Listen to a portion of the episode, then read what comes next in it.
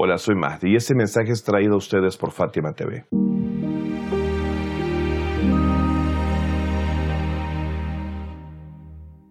En los videos anteriores hablábamos sobre el levantamiento del imam al-Hussein salam y la razón por la cual se llevó dicho levantamiento.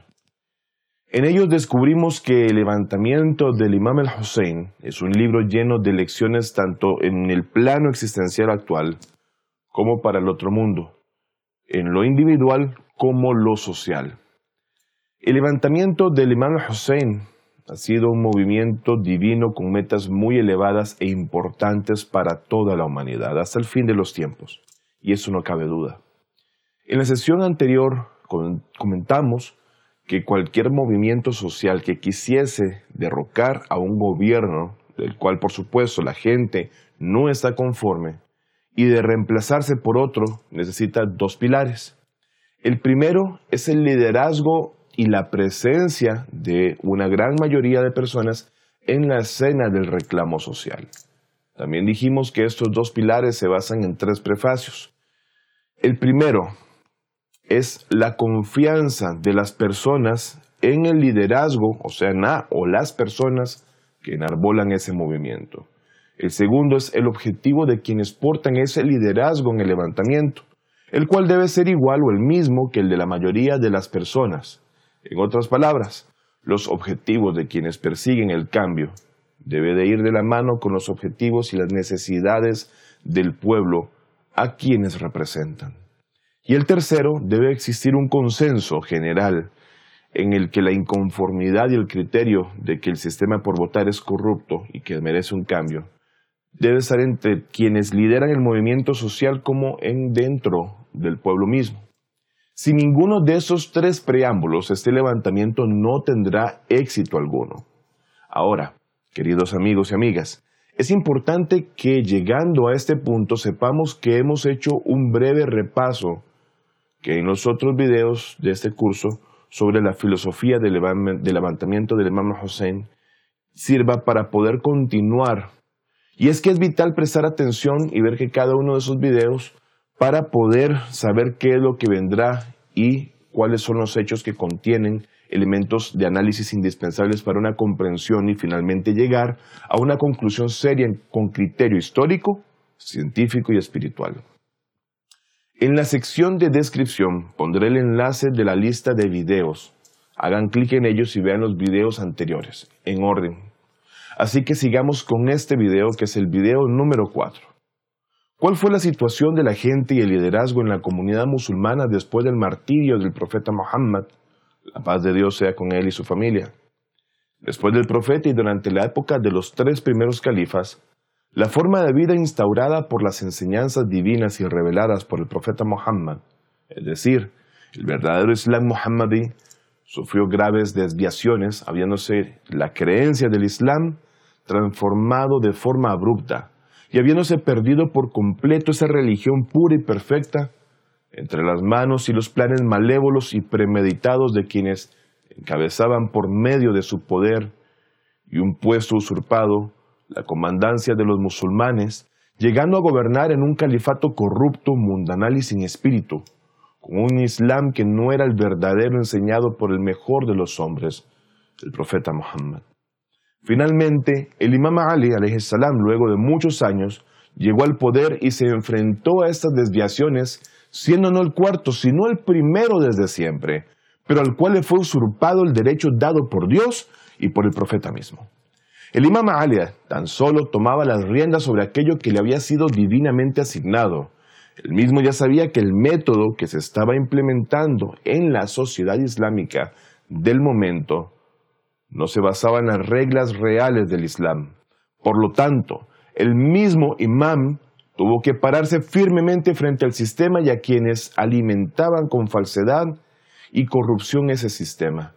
Un sistema del que las personas estaban cansadas y urgían de un cambio, o más bien, de un retorno a las raíces de la verdad y la justicia enseñadas con el Islam del mensajero de Dios. Es así como el imam Ali salam se enfrentó con seriedad, disciplina y fuerza contra aquellos que querían seguir con los métodos de los anteriores califatos, en especial el tercero que se extralimitó sin tapujos. Esa gente que se aprovechaba abiertamente del poco poder que tocaba en sus manos y con ello excedían del tesoro público el alcance de su poder, dañando a muchos y beneficiando a pocos. Esos que no pretendían jamás acoplarse a la justicia y al camino recto, ni mucho menos a esa verdad que pregonaba el imam Ali o que se preparaba para ser enaltecido totalmente, provocando entonces tres guerras y enfrentamientos abiertos en contra del príncipe de los creyentes durante el poco tiempo que durase su mandato, hasta culminar con el martirio del imán, mientras ese se postraba en el rezo del alba.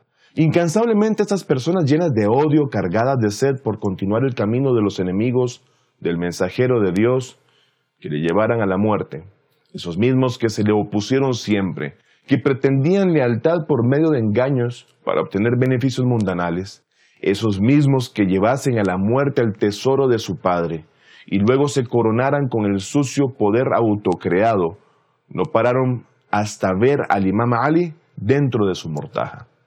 El imam Ali fue martirizado en el mismo camino en el que sus hijos, el imam al-Hassan y al-Hussein, fuesen martirizados años más tarde. El objetivo era el mismo, tanto para el padre como para los hijos. El imam Ali estaba siendo testigo de los alcances de los planes malévolos que construyeron estos personajes y sus cómplices. Vio que el Islam estaba siendo atacado y esos cuantos tan solo querían destruir el Islam desde adentro de la sociedad islámica sin tregua ni piedad. Tan solo seguían un plan trazado, el cual era despiadado, e inició con callar la voz de la verdad del profeta Muhammad, seguido del ascenso de falsos reyes que todo lo que tocaban lo envenenaban, y más allá de eso decían llamarse justos, esos mismos que alentaron vulgar y ruinmente a dar la espalda a las órdenes y directrices dadas por Rasulullah, para luego de su partida, lo cual envalentonó a las masas de ignorantes a vapulear el mensaje de Dios y a sus representantes dignos. Esos mismos personajes luego mediante su discurso de pseudodemocracia, subieron al poder para delinquir solamente. Por lo que ante evidente suceso, al momento de llegar al califato, el imam Ali tuvo que retar severamente a quienes estaban siendo copartícipes de la corrupción y así tratar de cortar de raíz ese desvío y corrupción que tenían en descontento a toda una nación que sin embargo, a pesar del apoyo al imam, no logró contener a los enemigos esos que lograron desviar a los pobres de espíritu y conciencia, llegando entonces a perder la nación islámica del momento, y ya desgastada, a su imán, a su verdadero líder quien décadas atrás fuese designado por Dios, y siendo este designio la cúspide de la misión profética de Muhammad. El imam Ali salam fue testigo de la feroz oposición de quienes fuesen descendientes de la codicia y la mentira, de quien cabalgase en el camello en la batalla del Yamal y reclamase con odio aquello que era la verdad única que guardaban sus corazones desde siempre, y desde antes de nacer la codicia, la herencia innegable de quienes fuesen la mácula de la sociedad islámica del tiempo de Muhammad, y de muchos otros quienes se alegrasen por el golpe de la espada envenenada y su desenlace. Más tarde, incluso durante la época del imam Ali, una parte del mundo islámico quedó bajo el control de Muawiyah y después de su martirio, durante la época del imamato del imam al-Hassan al-Mushtabah y del imam al-Hussein, Muawiyah y su soberbia desviada había tomado el control de casi toda la nación islámica. Y es que es un hecho que debido a esta situación de vía libre a la corrupción, que había sido abierta luego del martirio de, de Ali ibn Abi es que el imam al-Hassan y al-Hussein se levantaron para enfrentar a Muawiyah. Ese levantamiento tan solo tenía como objetivo parar el desenfreno y el frenesí de corrupción, desvío e inmoralidad no solo de los asuntos referentes al gobierno, sino también de los valores de la sociedad, la cual en su gran mayoría, a pesar de ser víctimas del engaño de esos califatos, seguía apostando en contra de la verdad y el camino correcto de Dios. Esperanzados como perros hambrientos de tomar las migajas que dejaban quienes ostentaban el poder y llevaban a la oscuridad a las gentes, sin que unos se dieran cuenta y con la desidia de otros a quienes no les importaba el camino que llevaban. Esos que tan solo anhelaban el destello y brillo de los falsos tesoros y adornos de lo mundanal. Hemos llegado al fin de la cuarta parte de este curso. Es así que quedamos a la espera de las demás partes, del cual son muy importantes y es un tema muy valioso. Dios los bendiga y hasta el próximo video. Fátima TV. Saberes que iluminan el alma. Síguenos en youtube.com slash Fátima TV ES o en nuestro sitio web fatimatv.es.